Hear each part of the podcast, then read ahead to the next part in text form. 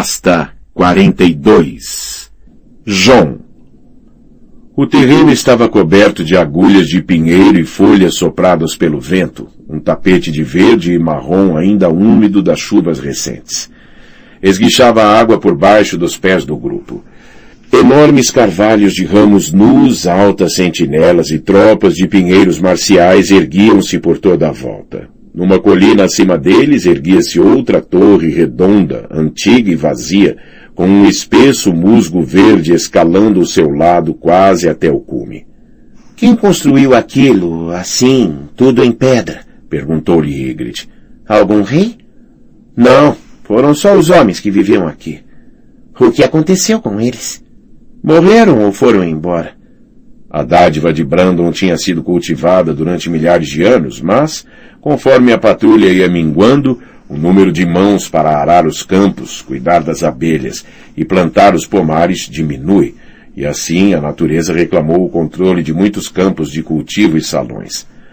Na nova dádiva houve aldeias e castros, cujos impostos, entregues em bens e trabalho, ajudavam a alimentar e vestir os irmãos negros mas essas também tinham desaparecido em grande parte. Foram tolos por deixar um castelo como este, disse Ygritte. É só uma casa-torre. Um pequeno fidalgo qualquer viveu aí um dia, com a família e alguns homens juramentados a ele. Quando chegavam assaltantes, acendia um farol no telhado. Winterfell tem torres três vezes maiores do que estas. Ela olhou-o como se julgasse que João estava inventando aquilo. Como é possível que os homens construam tão alto, sem gigantes para levantar as pedras? Segundo as lendas, Brandon, o construtor, tinha usado gigantes para ajudar a erguer Winterfell, mas John não quis confundir as coisas. Os homens conseguem construir a alturas muito maiores do que esta. Em Vila Velha há uma torre mais alta do que a muralha. Percebeu que ela não acreditou no que ele dizia. Se pudesse lhe mostrar Winterfell, dar uma flor apanhada nos jardins de vidro, banqueteá-lo no grande salão e mostrar os reis de pedra em seus tronos, poderíamos tomar banho nas lagoas quentes e fazer amor à sombra da árvore coração enquanto os deuses antigos nos vigiavam. O sonho era agradável, mas Winterfell nunca seria seu para mostrar. Pertencia ao seu irmão, o rei no norte. Ele era um Snow, não um Stark, bastardo, perjuro e vira-casaca. Talvez depois a gente possa voltar para cá e viver naquela torre, disse ela. Você gostaria, Jon Snow? Depois? Depois. A palavra era uma estocada de lança. Depois da guerra, depois da conquista, depois de os selvagens abrirem uma brecha na muralha. Um dia o senhor seu pai havia falado em fazer novos senhores e instalá-los nos castros abandonados como escudo contra os selvagens. O plano exigiria que a patrulha cedesse uma grande parte da dádiva, mas o tio Benjamin acreditava que o senhor comandante podia ser persuadido a fazer isso, desde que os novos fidalgos pagassem impostos a Castelo Negro e não a Winterfell. Mas é um sonho para a primavera, tinha dito Lord Eddard. Com o inverno chegando, nem mesmo a promessa de terras atrairia homens ao norte. Se o inverno tivesse chegado e partido mais depressa, e a primavera tivesse seguido seu curso, eu poderia ter sido escolhido para ocupar uma destas torres em nome de meu pai. Mas Lord Eddard estava morto e seu irmão Benjen desaparecido. O escudo que tinham sonhado juntos nunca seria forjado. Esta terra pertence à patrulha, disse João. As narinas dela dilataram-se. Ninguém vive aqui. Os seus corsários afugentaram-nos. Então eram covardes. Se queriam a terra, deviam ter ficado e lutado. Talvez estivessem cansados de lutar. Cansados de barrar as portas todas as noites, imaginando se camisa de chocalho ou alguém como ele as arrombaria para raptar suas mulheres. Fartos de verem as colheitas roubadas, juntamente com qualquer coisa de valor que possuíssem. É mais fácil ir viver fora do alcance de assaltantes. Mas se a muralha cair, todo o norte ficará ao alcance deles. Você não sabe nada, Jon Snow. São as filhas que são levadas, não as mulheres. São vocês que roubam. Roubaram o mundo inteiro e construíram a muralha para manter o povo livre fora dele. Ah, é? Às vezes João se esquecia de quão selvagem ela era, e então Ygritte o lembrava disso. Como foi que isso aconteceu? Os deuses fizeram a terra para todos os homens partilharem. Mas aí os reis chegaram com suas coroas e espadas de aço, e disseram que a terra era toda deles. As árvores são minhas, disseram. Não podem comer as maçãs. O riacho é meu, não podem pescar aqui. A floresta é minha, não podem caçar. A minha terra, a minha água, meu castelo, a minha filha. Mantenham as mãos longe, senão eu as corto. Mas se vocês se ajoelharem, deixo vocês cheirarem. Chamam-nos de ladrões. Mas ao menos um ladrão tem que ser corajoso, esperto e rápido. O tipo que ajoelha só tem que ajoelhar. Arma e saco de ossos não fazem incursões em busca de peixe e maçãs. Roubam espadas e machados, especiarias, sedas e peles arrecadam todas as moedas, anéis e taças incrustadas de joias que conseguem encontrar, barris de vinho no verão e barris de carne no inverno, e roubam mulheres em todas as estações e levam-nas para lá da muralha. E daí se fazem isso? Cá para mim é melhor ser raptada por um homem forte do que ser dada a algum fracote pelo meu pai. É o que você diz, mas como é que sabe? E se fosse raptada por alguém que detestasse? Ele teria de ser rápido, astuto e bravo para me raptar. Assim nossos filhos também seriam fortes e espertos. Por que é que eu ia detestar um homem assim? Pode ser que ele nunca se lave e cheire tão mal como um urso. Nesse caso, eu o empurraria para dentro de um riacho ou atiraria um balde d'água nele. Seja como for, os homens não devem cheirar bem como flores. O que as flores têm de errado? Nada para uma abelha. Para a cama, eu quero um destes. Ygritte tentou agarrar a parte da frente dos calções de John. Este agarrou o pulso dela. E se o homem que a raptasse bebesse demais? insistiu. E se fosse brutal ou cruel? Apertou com mais força para dar peso ao argumento. E se fosse mais forte do que você e gostasse de espancá-la até deixá-la em carne viva? Cortava a goela dele quando estivesse dormindo. Você não sabe nada, Jon Snow. Ygritte retorceu-se como uma enguia e libertou-se dele. Sei uma coisa. Sei que você é selvagem até os ossos. Às vezes era fácil se esquecer disso quando estavam rindo juntos ou beijando-se. Mas então um deles diria alguma coisa ou faria algo e ele subitamente se lembraria da muralha que se erguia entre seus mundos. Um homem pode ser dono de uma mulher ou pode ser dono de uma faca, disse-lhe Ygritte. Mas nenhum homem pode ser dono das duas coisas. Todas as meninas aprendem isso com as mães. Ergueu o queixo em desafio e sacudiu os espessos cabelos ruivos. E os homens não podem ser donos da terra, como não podem ser donos do mar ou do céu. Vocês, os ajoelhadores, pensam que são, mas o Messi vai mostrar outra coisa a vocês. Era uma vanglória bela e corajosa, mas soava vazia. João deu um olhar de relance para trás a fim de se certificar de que o Magnar não pudesse ouvi-lo. Erroc, o grande furúnculo, e o Dan de Cânhamo caminhavam alguns metros atrás deles, mas não estavam prestando atenção na discussão. O grande furúnculo se queixava do traseiro. Ygritte, disse em voz baixa, Messi não pode ganhar esta guerra. Claro que pode, insistiu ela. Você não sabe nada, Jon Snow. Nunca viu o povo livre lutar. Os selvagens lutavam como heróis ou demônios, dependendo de quem contava a história, mas no fim das contas acabava dando no mesmo. Eles lutam com uma coragem intrépida, com todos os homens em busca de glória. Não duvido de que sejam todos muito corajosos, mas quando chega a hora da batalha, a disciplina sempre vence o valor. No fim, Mance falhará, como todos os reis para lá da muralha antes dele. E quando isso acontecer, morrerão todos vocês. Ygritte pareceu tão zangada que João pensou que ela fosse bater nele. Todos nós, disse. Você também. Agora já não é um corvo, Jon Snow. Eu jurei que não era. Portanto, é melhor não ser. Empurrou-o contra o tronco de uma árvore e beijou-o em cheio nos lábios, bem ali, no meio da coluna desordenada. João ouviu Grig, o bode, dizer-lhe para continuar andando, Outra pessoa soltou uma gargalhada. Ele devolveu o beijo, apesar de tudo. Quando enfim se separaram, Ygritte estava corada. É meu, sussurrou. Meu, como eu sou sua. E se morrermos, morremos. Todos os homens têm de morrer, Jon Snow.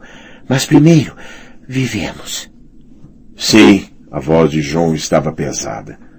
Primeiro vivemos. Ela sorriu ao ouvir aquilo, mostrando-lhe os dentes tortos que ele, sem saber como, acabara amando. Selvagem até o osso, pensou de novo, com uma sensação doentia e triste na boca do estômago. Dobrou os dedos da mão da espada e perguntou a si mesmo o que Ygritte faria se soubesse o que se passava em seu coração. Ela o trairia caso se sentasse com ela e lhe dissesse que ainda era filho de Ned Stark e um homem da patrulha da noite? Esperava que não, mas não se atrevia a correr esse risco. Vidas demais dependiam de sua capacidade para chegar a Castelo Negro antes do Magnar, partindo do princípio de que encontraria uma oportunidade de fugir dos selvagens. Tinham descido a face sul da muralha em Guarda Gris, um castelo abandonado havia duzentos anos. Uma seção dos enormes degraus de pedra tinha ruído havia um século. Mesmo assim, a descida foi bastante mais fácil do que a subida. Dali, Styr levou-os para o interior profundo da dádiva para evitar as habituais patrulhas dos homens de negro. Grig o bode guiou-os ao redor do punhado de aldeias habitadas que restavam naquelas terras além de umas poucas torres redondas que se projetavam para o céu como dedos de pedra, não viram sinal de homens. Marcharam por colinas úmidas e planícies ventosas, sem serem vigiados, sem serem vistos. Não pode se recusar, não importa o que lhe seja solicitado, tinha dito o meio-mão. Cavalgue com eles, coma com eles, lute com eles, durante o tempo que for preciso. E ele cavalgara ao longo de muitas léguas e caminhara mais ainda, partilhara o pão e o sal deles e também as mantas de Ygritte, mas ainda assim não confiavam nele. Os Ten observavam no noite e dia, alertas a qualquer sinal de traição. Não conseguia se afastar e logo seria tarde demais. Lute com eles, disse Corim antes de entregar a vida à garra longa. Mas ainda não havia chegado a esse ponto. Assim que derramar o sangue de um irmão, estou perdido. Então atravesso a muralha para sempre e não há caminho de volta. Após a marcha de cada dia, o Magnar chamava-o para fazer perguntas astutas e perspicazes sobre Castelo Negro, sua guarnição e suas defesas.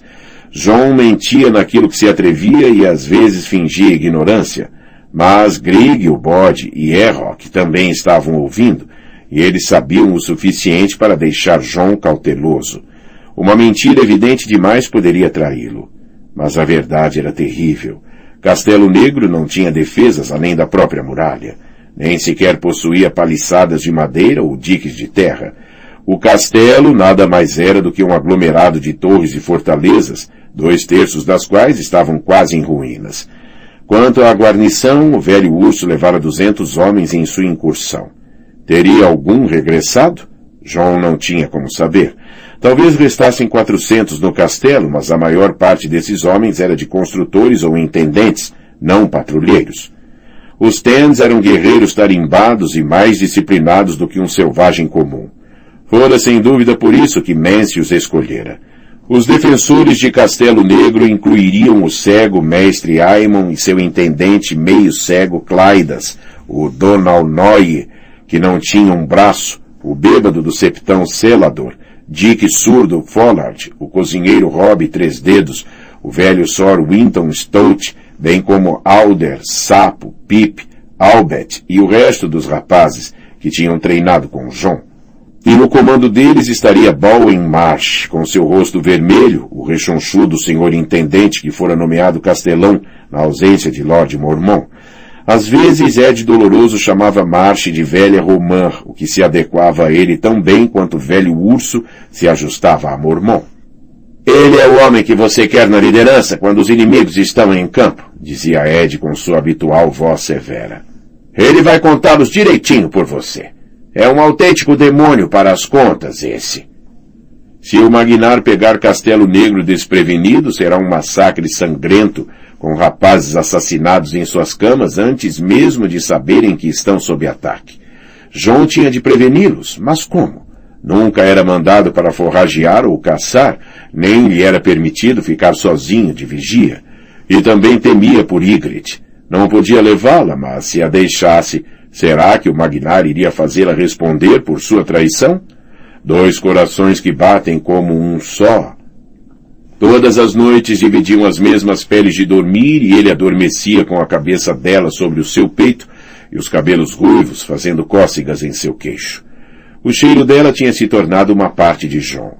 Seus dentes tortos, a textura de seu seio, quando ele o segurava, o sabor de sua boca, eram o seu júbilo e o seu desespero. Muitas noites ficava acordado, com um Ygritte quente ao seu lado, perguntando a si mesmo se o senhor seu pai teria se sentido assim tão confuso com a sua mãe, quem quer que ela tivesse sido. Ygritte montou a armadilha e Mance Rider empurrou-me para dentro dela. Cada dia passado entre os selvagens tornava mais difícil aquilo que tinha de fazer. Teria de arranjar alguma maneira de trair aqueles homens e quando o fizesse, eles morreriam. Não desejar a sua amizade, tal como não desejar o amor de Ygritte. E, no entanto, os Tens expressavam-se no idioma antigo e raramente falavam com ele, mas era diferente com os homens de Jal, com os homens que tinham escalado a muralha. João começava a conhecê-los apesar de não querer o magro e calmo Errock, o sociável Grig, o bode, os rapazes Quort e Bodiger, o Dan de Cânhamo, o cordoeiro.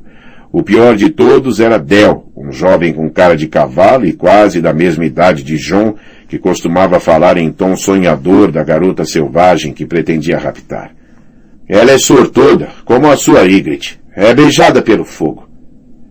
John tinha de morder a língua. Não queria saber nada a respeito da garota de Del ou da mãe de Bodiger, do lugar junto ao mar de onde Henk, o elmo, tinha vindo, de como Brigg ansiava por visitar os Homens Verdes na Ilha das Caras, ou daquela ocasião em que um alce obrigou o dedo do pé a subir em uma árvore.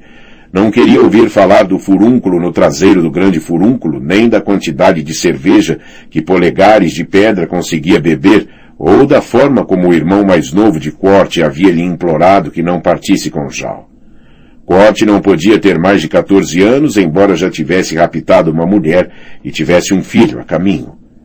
Pode ser que ele nasça num castelo qualquer, vangloriava-se o rapaz. Nascido num castelo, como o senhor. Estava muito arrebatado pelos castelos que tinham visto, designando por essa palavra as torres de vigia. João interrogava-se sobre onde estaria agora o fantasma. Teria ido para Castelo Negro ou andaria vagueando pelos bosques com alguma alcateia? Não tinha qualquer percepção do lobo gigante, nem mesmo em sonhos. Isso fazia-o sentir como se parte de si mesmo tivesse sido cortada. Até com o Ygritte dormindo ao seu lado, sentia-se só. Não queria morrer sozinho. Nessa tarde as árvores começaram a se tornar mais esparsas e o grupo marchou para leste sobre planícies suavemente onduladas. Em volta deles a grama erguia-se à altura da cintura e plantações de milho selvagem oscilavam lentamente quando o vento soprava, mas a maior parte do dia foi quente e ensolarado. No entanto, à medida que o pôr do sol se aproximava, nuvens começaram a se acumular, ameaçadoras, ao ocidente. Em pouco tempo engoliram o sol laranja e Len previu que uma tempestade violenta se aproximava. A mãe dele era uma bruxa dos bosques, por isso todos concordavam que o homem possuía um dom para prever o tempo. Há uma aldeia aqui perto, disse Grig, o bode, ao Magnar. Há quatro ou cinco quilômetros. Poderíamos arranjar abrigo lá. Styr concordou de imediato. Foi já bem depois de escurecer e de a tempestade eclodir que chegaram ao lugar. A aldeia encontrava-se junto a um lago e estava abandonada havia tanto tempo que a maior parte das casas tinha ruído. Até a pequena estalagem de madeira que um dia devia ter sido uma visão bem-vinda para os viajantes estava meio derrubada e sem teto. Aqui pouco abrigo encontraremos, pensou João sombriamente. Sempre que o relâmpago caía, via uma torre circular de pedra que se erguia de uma ilha no meio do lago, mas sem barcos não tinham como chegar lá. Rock e Del avançaram cautelosamente para explorar as ruínas, mas Del retornou quase de imediato. Styr fez a coluna parar e mandou uma dúzia de seus tens em frente, a trote, de lanças nas mãos. Então John também já tinha visto. O clarão de uma fogueira avermelhando a chaminé da estalagem. Não estamos sozinhos. O temor enrolou-se em seu interior como uma serpente. Ouviu um cavalo relinchar e depois gritos. Cavalgue com eles, coma com eles, lute com eles, tinha dito Corin. Mas a luta tinha terminado. Era só um homem, disse Errock quando voltou. Um velho com um cavalo. O Magnar gritou ordens no idioma antigo e uma vintena de seus tens espalhou-se para estabelecer um perímetro em volta da aldeia, enquanto outros rondaram por entre as casas a fim de se certificarem de que ninguém mais estava escondido entre o mato e as pedras caídas. Os outros aglomeraram-se na estalagem sem teto, empurrando-se uns aos outros para se aproximarem da lareira.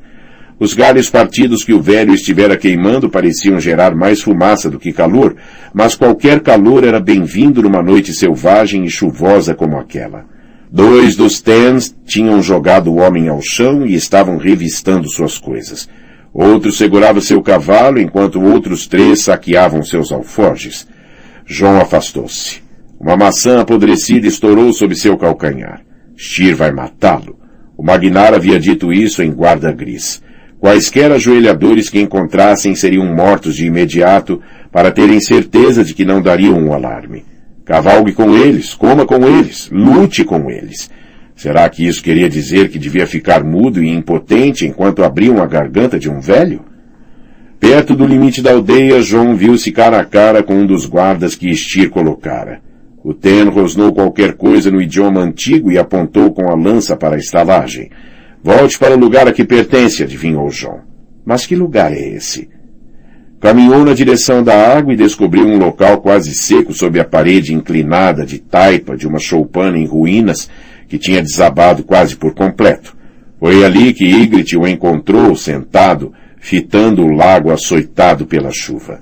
Eu conheço este lugar, disse-lhe quando ela se sentou ao seu lado. Aquela torre. Olhe para o topo da próxima vez que o relâmpago cair e diga-me o que vê. Tá bem, se quiser, disse ela. E depois. Alguns dos tendes estão dizendo que ouviram barulho ali. Gritos, dizem eles. Trovões. Eles dizem que são gritos. Podem ser fantasmas. A fortaleza realmente tinha um aspecto sombrio e assustador, ali erguida, negra, no topo de sua ilha rochosa, com a tempestade vergastando o lago em volta. Podíamos dar uma olhada, sugeriu ele. Duvido que possamos ficar muito mais molhados do que já estamos. Nadar? No meio da tempestade? Ela riu da ideia. Isso é algum truque para tirar minha roupa, Jon Snow? Ainda preciso de um truque para isso? Brincou ele. Ou será que não sabe nadar? John era um bom nadador, tendo aprendido a arte quando garoto, no grande fosso de Winterfell. Ygritte esmurrou o braço dele. Você não sabe nada, Jon Snow. Eu sou meio peixe. Bom lhe mostrar. Meio peixe, meio cabra, meio cavalo. Há muitas metades em você, Ygritte. Balançou a cabeça. Se este lugar é o que eu penso, não teríamos de nadar. Poderíamos ir a pé. Ela recostou-se e olhou. Caminhar na água? Que feitiçaria sulista é essa, hã? Não é feitiço. Começou ele no momento em que um enorme relâmpago se precipitou do céu e tocou a superfície do lago. Durante meio segundo o mundo foi brilhante como ao meio-dia. O trovão soou tão alto que Ygritte se assustou e cobriu as orelhas. Viu? perguntou João enquanto o som rolava para longe e a noite ficava negra novamente. Percebeu? Amarelo, disse ela. É isso que quer dizer? Algumas daquelas pedras em pé lá em cima são amarelas. Chamamos de merlões. Foram pintadas de dourado há muito tempo. Isso é coroa rainha. Do outro lado do lago, a torre estava negra novamente, uma silhueta tênue, tenuemente entrevista. Uma rainha vivia aqui? perguntou Ygritte. Uma rainha passou uma noite aqui.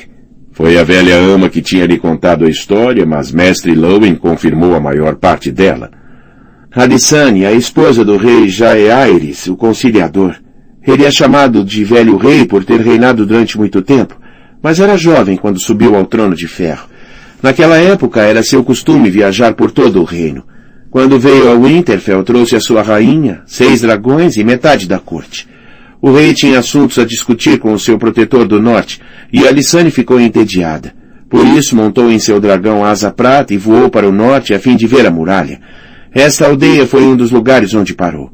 Mais tarde, o povo pintou o topo de sua fortaleza para se parecer com a coroa de ouro que ela usava quando tinha passado a noite entre eles. Nunca vi um dragão. Ninguém viu. Os últimos dragões morreram há cem anos ou mais, mas isso foi há mais tempo. A rainha Alissane, você disse? A boa rainha Alissane, como a chamaram mais tarde. Um dos castelos da muralha também foi batizado em sua honra. Portão da Rainha. Antes de sua visita, chamavam-no de Portão da Neve. Se era assim tão boa, devia ter derrubado aquela muralha. Não, pensou ele. A muralha protege o reino, dos outros e também de você e dos seus, querida. Tive outro amigo que também sonhava com dragões. Um anão. Ele disse... Jon Snow! Um dos Tens encontrava-se em pé junto deles, de testa franzida. Magnar quer! João achou que podia ser o mesmo homem que o encontrara na porta da gruta na noite anterior à escalada da muralha, mas não tinha certeza. Ficou em pé. Ygritte veio com ele, o que sempre fazia Estir franzir a testa, mas toda vez que tentava mandá-la embora, ela lembrava-lhe que era uma mulher livre, não uma ajoelhadora. Ia e vinha conforme lhe apetecia. Foram encontrar o Magnar em pé embaixo da árvore que crescia no chão da sala comum da estalagem. Seu prisioneiro estava ajoelhado diante da lareira, cercado por lanças de madeira e espadas de bronze. Observou a aproximação de João, mas nada disse. A chuva corria pelas paredes e tamborilava nas poucas folhas que ainda se prendiam à árvore, enquanto a fumaça subia rodopiando, densa, da fogueira. Ele tem de morrer, disse Estiro Magnar. Trate disso, corvo. O velho não proferiu uma palavra. Limitou-se a olhar para João, que estava entre os selvagens. Por entre a chuva e a fumaça, iluminado apenas pelo fogo, não podia ter visto que João estava todo vestido de negro, exceto pelo manto de pele de ovelha. Ou podia? João tirou garra longa da bainha. A chuva lavou o aço e a luz da fogueira traçou uma lúgubre linha alaranjada ao longo do gume. Uma fogueira tão pequena para custar a vida de um homem. Recordou o que Corin Meia-Mão havia dito quando avistaram a fogueira no Passo dos Guinchos. O fogo é vida aqui em cima, disse-lhes, mas também pode ser morte. Mas aquilo fora nas alturas das presas de gelo, nas regiões bravias e sem lei para lá da muralha. Isso era dádiva, protegida pela patrulha da noite e pelo poderio de Winterfell. Um homem devia ser livre para acender ali uma fogueira sem morrer por isso. Por que hesita? Disse Stir. Mate-o e acabou. Mesmo então, o cativo não falou. Podia ter dito misericórdia, ou roubou-me o cavalo, o dinheiro, a comida, deixe-me ficar com a vida, ou não, por favor, não lhe fiz nenhum mal. Podia ter dito mil coisas, ou chorado, ou apelado aos seus deuses, mas nenhuma palavra poderia salvá-lo agora. Ele talvez soubesse disso. Portanto, manteve a língua sob controle e olhou para João com acusação e súplica no olhar. Não pode se recusar, não importa o que lhe seja solicitado. Cavalgue com eles, coma com eles, lute com eles. Mas esse velho não tinha oferecido resistência. Teve azar, nada mais. Quem era, de onde viera, onde queria chegar em seu pobre cavalo de dorso muito curvo, nada disso importava. Ele é um velho, disse João a si mesmo. Tem cinquenta anos, talvez sessenta. Viveu uma vida mais longa do que a maioria dos homens. Os Tens acabarão matando-o de qualquer forma. Nada do que eu diga ou faça poderá salvá-lo. Garra longa parecia mais pesada do que chumbo em sua mão, pesada demais para erguer. O homem não parava de encará-lo com olhos grandes e negros como poços. Vou cair naqueles olhos e me afogar. O Magnar também estava a olhá-lo e João quase conseguia sentir o gosto de sua desconfiança. O homem está morto. Que importa que seja a minha mão a matá-lo? Um golpe resolveria o assunto rápida e limpamente. Garra longa tinha sido forjada com aço valeriano, tal como gelo. João recordou outra morte. O desertor de joelhos com a cabeça rolando, o tom vivo do sangue na neve, a espada do pai, as palavras do pai, o rosto do pai. Vá, Jon Snow, insistiu Ygritte. Precisa matá-lo para provar que não é um corvo e sim um membro do povo livre. Um velho sentado junto a uma fogueira? O Orel também estava sentado junto a uma fogueira. E você o matou bem depressa. O olhar que ela lhe lançou então foi duro. E também queria me matar até ver que eu era uma mulher. E eu estava dormindo. Isso foi diferente. Vocês eram soldados, sentinelas. Sim, e os corvos não queriam ser vistos. É como a gente agora. É a mesma coisa. Mate-o. João deu as costas ao homem. Não. O Magnar aproximou-se alto, frio, perigoso. Eu disse que sim. Sou eu quem comanda aqui. Você comanda os Tens, disse-lhe João. Não o povo livre. Não vejo povo livre nenhum. Vejo um corvo e uma mulher de corvo. Eu não sou mulher de corvo, coisa nenhuma. Ygritte arrancou a faca de dentro da bainha. Três passos rápidos e puxou pelos cabelos a cabeça do velho para trás e abriu sua garganta de orelha a orelha. Nem mesmo na morte o homem gritou.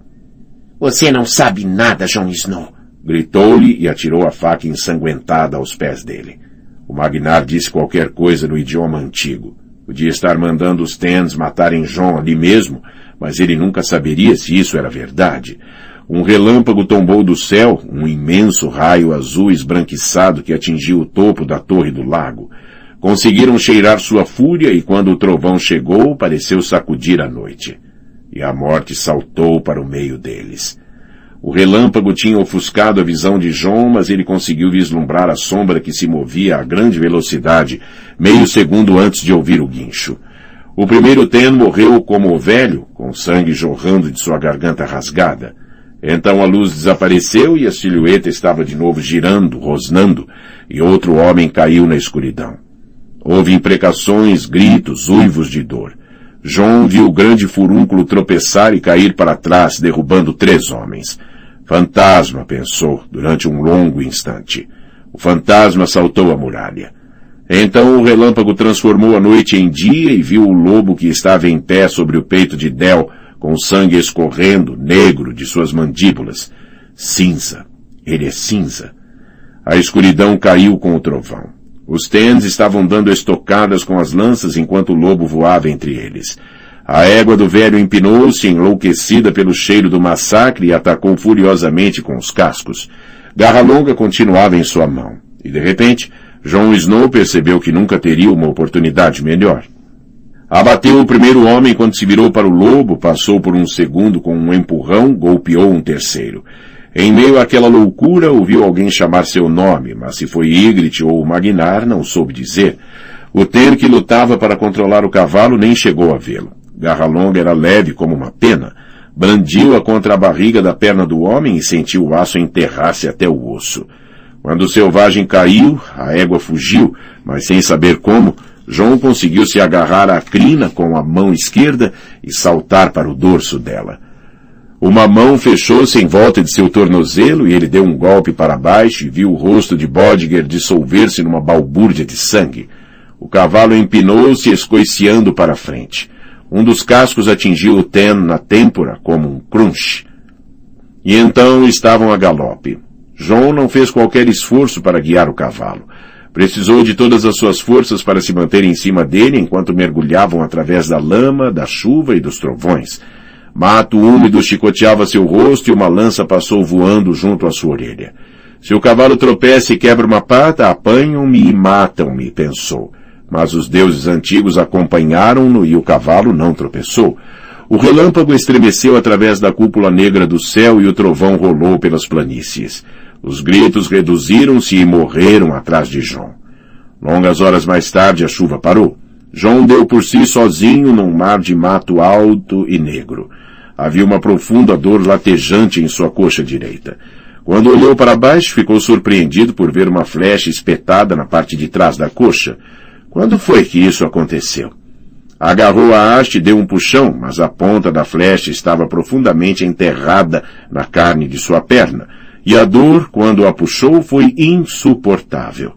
Tentou pensar na loucura na estalagem, mas tudo que conseguiu recordar foi o animal, esguio, cinza e terrível. Era grande demais para ser um lobo comum. Um lobo gigante, portanto. Tinha de ser. Nunca tinha visto um animal mover-se tão depressa. Como um vento cinzento. Poderia Robb ter retornado ao norte? João sacudiu a cabeça. Não tinha respostas.